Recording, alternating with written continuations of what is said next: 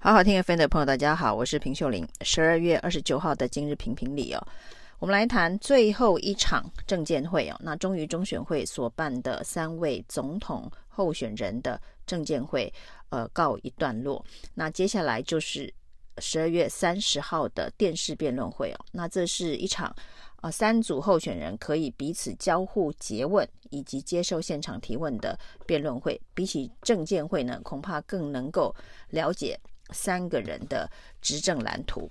但是呢，在这场第三场的政见会之前，发生了一个令人悲痛的消息：新北的有一名国中生哦，在校园内，在教室的走廊前，居然呢被同学给刺杀，而且呢不幸身亡。那在这一个重大社会关注的议题引发大家震撼的同时啊，那这三位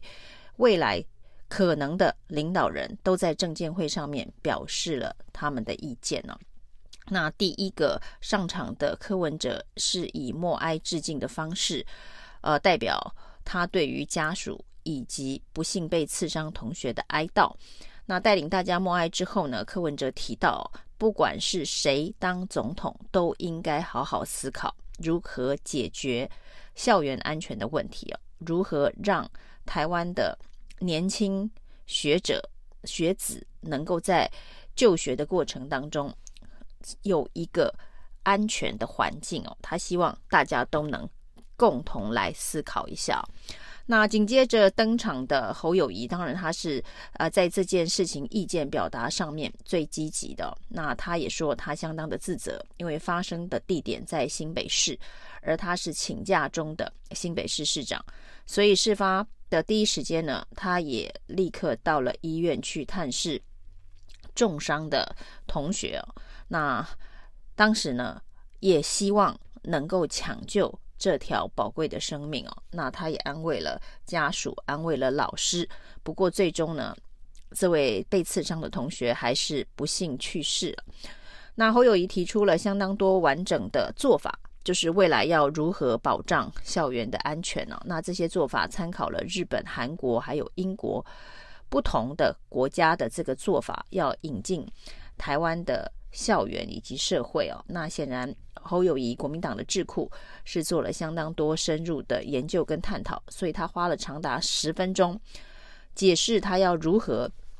解决这一个问题哦。那只是说。在台湾呢，修法恐怕是旷日费时啊。那如何能够在重要的关键时刻呢，立刻让全国的民众、全国的家长都能够安心哦？那这也是未来领导人在辩论会上面可能需要更进一步的提出相关的看法。那接下来是赖清德，赖清德是现在的执政者，那发生了这样子的一个事情。那教育部以及这个地方政府的教育局，显然都应该要对这样子的事情深次的检讨。那至少在这一个个案当中所发生的每一个环节，到底是哪里疏失了，才会造成这个悲剧哦？那它当然有整体结构性上面的问题，包括现在在校园里头教师的管教权、辅导权。等等相关的权利，这中间还涉及就是呃有关于疑似可能带危险这个物品，甚至是凶器到校园的这一个检查管制的机制哦。那这件事情后来也被踢爆，就是民进党的立委范云呢，在今年跟着人本基金会开了一个记者会哦，要求这个校园呃不得。检查学生随身携带的危险物品哦，需要经过呃家长委员会在场见证等等相关的程序，才能够执行动作。不过，如果是这样子的一个方式的要求，基本上没有一个校园能够落实相关的检查机制哦。因此呢，今天的炮火那也很多呢，就转往了这个范云的这个脸书当中哦。那对于如何制造校园的这个暴力炮破口啊，那不管是蔡英文的社会安全网所要宣称要建构的社会安全网，在这个社会里头的每个地方，基本上很多地方都破网。那赖清德当然必须要概括承受民进党不管是范云的这个建议啊，或是蔡英文所谓的社会安全网的破洞啊，因为呃，今日民众的怒火最主要就是针对呃这两个方向以及政治人物过去的承诺跟要求啊。那赖清德提到的是学校辅导法的修正哦，因为在学校里头的确现在教师的管教权以及能够介入、事先预防相关呃暴力事件相关可能发生意外的机制呢，付之阙如哦。那这的确也是找到一个切入的问题哦。不过在台湾很多事情哦是今日公祭，明天忘记哦。那现在是因为正在进行总统选举、国会选举，所以这些政治人物呢，人人都说有办法，人人都说呢会落实，人人都说会让悲剧不再发生啊。那持续未来能不能够落实？这又跟当年蔡英文对小灯泡的承诺是一样的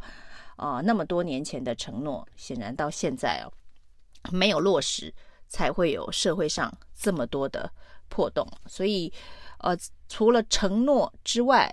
政见之外哦，那未来的执行监督都是相当重要的。那三组的总统候选人都不该忘记哦，都不能够今天选举，明天忘记啊。那有关于台湾的这个未来的蓝图的议题啊，在这场政见会当中呢，主要交锋的。对象的方向呢，是台湾的呃未来，这当然是由柯文哲所挑起的话题哦。那柯文哲左批国民党是统一政党哦，右批民进党是台独政党。那对于他到底是走哪一条路线呢？那看来呃也不是说得相当清楚哦。那只是呢，这个被称为统一政党的侯友谊不服气啊，说他走的是台湾中间路线呢。那被称为台独政党的赖清德，倒是没有否认这个台独政党的称谓哦，只是说，那难道要走一个中国的路线，要走蓝白一个中国的路线嘛？那在赖清德在这一场政见会上面呢，对于所谓的台独路线的这样子的一个批判呢，呃，没有防守，那是采进攻的方式哦，那。赖清德在这几场的政见会当中呢，对于所谓的独派的这一个路线包装啊，跟过去很长一段时间以来不太一样啊。那在之前访美的时候呢，都试图要呃往中间路线靠拢，中华民国台湾路线包装，就是也是一条中间路线哦。那不过呢，呃，在这个选战正式形成萨卡都之后，这个赖清德对于同温层的巩固，似乎是整个选战策略当中，呃，最优先的顺位。所以呢，对于所谓的呃台湾呃路线、台湾立场的这一个呃坚硬强度哦，跟开始选战起跑的那一段时间是不太一样的。不过，这个台湾路线。以及国家定位的议题啊，在接下来的这个辩论会当中哦，一定会是交锋的火花哦。这个要闪也闪不了，要躲也躲不了。那另外，这个侯友宜这个比较特别的是哦，他花了蛮长的时间谈他的这个经济政见哦，经济论述。这当然也配合了这个商业周刊，正好今天有一份企业界的这个民调。那企业界显然对于侯康配。对于国家未来的这个经济发展的方向是相对上比较有信心的，那这也成为这个侯友谊在这一场证监会当中的主菜。不过呢，对于台湾的经济的发展呢，侯友谊除了批判啊民进党的一些缺失、一些弊端、一些。可能会阻碍经济发展的一些意识形态之外哦，所提出的实际的落实的推动方向哦，相对上是比较模糊一点哦。这也许在辩论会上面也会被进一步的深化。那以台湾以目前呢这一个选举的选情来看呢，那民调在一月三号的凌晨以后就不能再公布了。所以接下来我们可以看到，包括了每天都在滚动的这个《美丽岛电子报》，在十二月三十号会公布最后一波的滚动民调，那后续呢就不会再有滚动民调的公布了。那其他的媒体或是相关的民调机构呢，最晚最晚也只能在一月二号公布最后一份民调。那一月二号以后哦，这一月二号的晚上十二点以后呢，就不能够再公布民调，甚至也不能够再讨论跟转述民调了。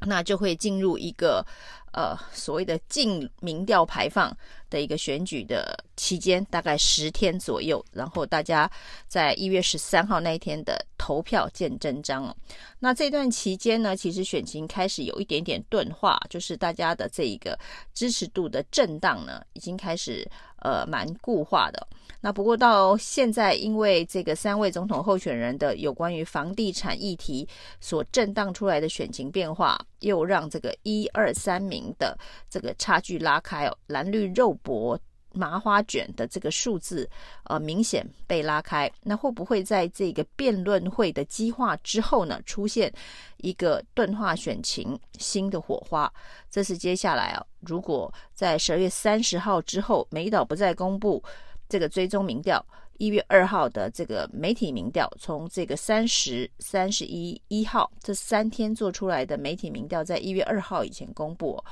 这是看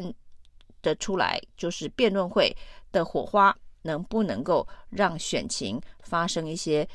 板块上面的移动的一个关键的时刻啊。不过只剩下十六天就要投票了，那这十六天当中会不会又有重大的？奥博意外哦，哦，才是大家所关注的。恐怕不到一月十二号晚上十点钟选举活动结束之前呢，各阵营还是会提心吊胆。以上是今天的评评理，谢谢收听。